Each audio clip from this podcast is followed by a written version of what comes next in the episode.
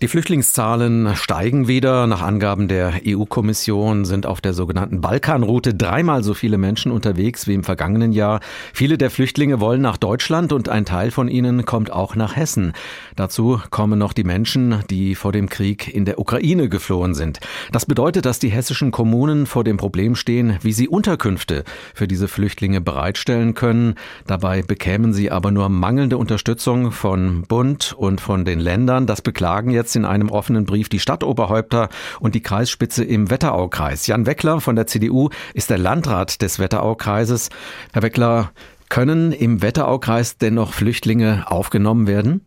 Ja, die Situation im Wetteraukreis hat sich in diesem Jahr dramatisch verschärft. Wir hatten im vergangenen Jahr einen Zuzug von 590 Geflüchteten und in diesem Jahr werden wir bis Ende Dezember voraussichtlich mehr als 5300 Menschen im Wetteraukreis aufgenommen haben.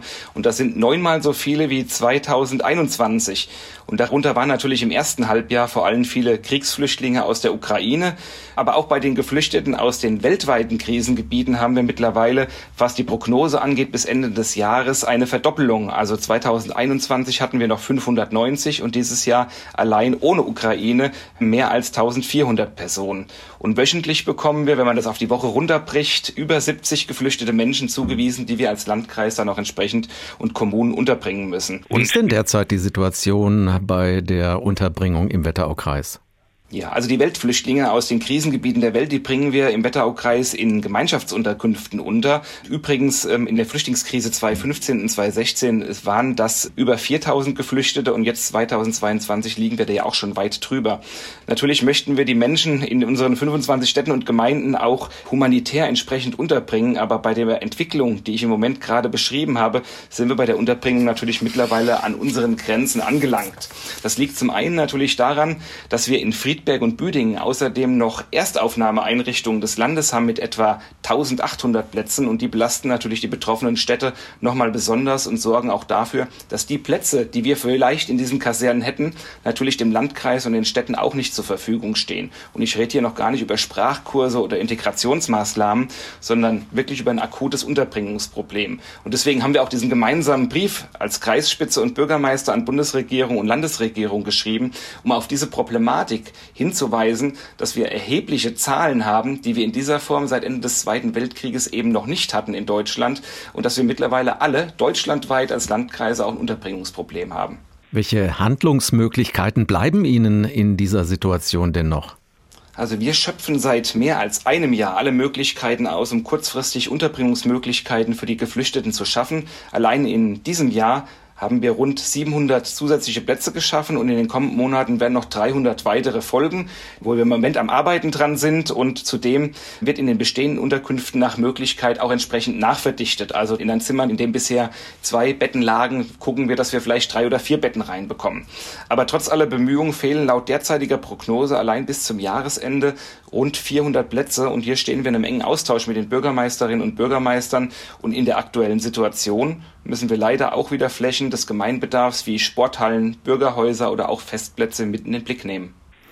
An welchen nötigen Unterstützungen und Hilfen mangelt es Ihnen denn? Geht es da hauptsächlich um mehr Geld? Es geht auch um mehr Geld, denn finanziell ist ja vieles noch unklar. Bei der letzten Flüchtlingskonferenz im Bundesinnenministerium wurde das finanzielle Jahr vertagt und da hoffen wir natürlich auch, dass sich jetzt die nächste MPK da auch einigt und dass die Einigung von Bund und Ländern auch dazu führt, dass wir finanziell besser ausgestattet sind. Die MPK, damit meinen Sie die Ministerpräsidentenkonferenz. Kanzler Olaf Scholz kommt ja morgen mit den Regierungschefinnen und Chefs der Länder in Berlin zusammen, um über Finanzierungsfragen zu sprechen. Was erwarten Sie sich vom Land und vom Bund für die nächste Zukunft? Also wir haben in unserem Brief ja schon konkrete Forderungen auch aufgestellt. Das erste betrifft natürlich zuerst die europäische Ebene. Eine gleichmäßige und gerechte Aufteilung der Geflüchteten in den Staaten der Europäischen Union, das muss auf jeden Fall aus Sicht der von Kreis und Kommunen ein Ziel sein. Deutschland wird die Probleme der Welt nicht alleine lösen können. Außerdem müssen auf Bundes- und Landesebene auch zusätzliche Kapazitäten für die Unterbringung geschaffen werden. Das kann nicht nur auf den Schultern der Kommunen lasten. Denn bei uns wird es ja auch schon schwierig, wie ich beschrieben habe. Und die durch Bundes- und Landeseinrichtungen zusätzlich entstehende Belastung von einzelnen Landkreisen, ich habe ja beschrieben, wir haben ja allein im Wetteraukreis zwei Erstaufnahmeeinrichtungen mit knapp 1800 Plätzen, die müssen bei der Zuweisung an einen Landkreis und an die Städte auch entsprechend mit berücksichtigt werden.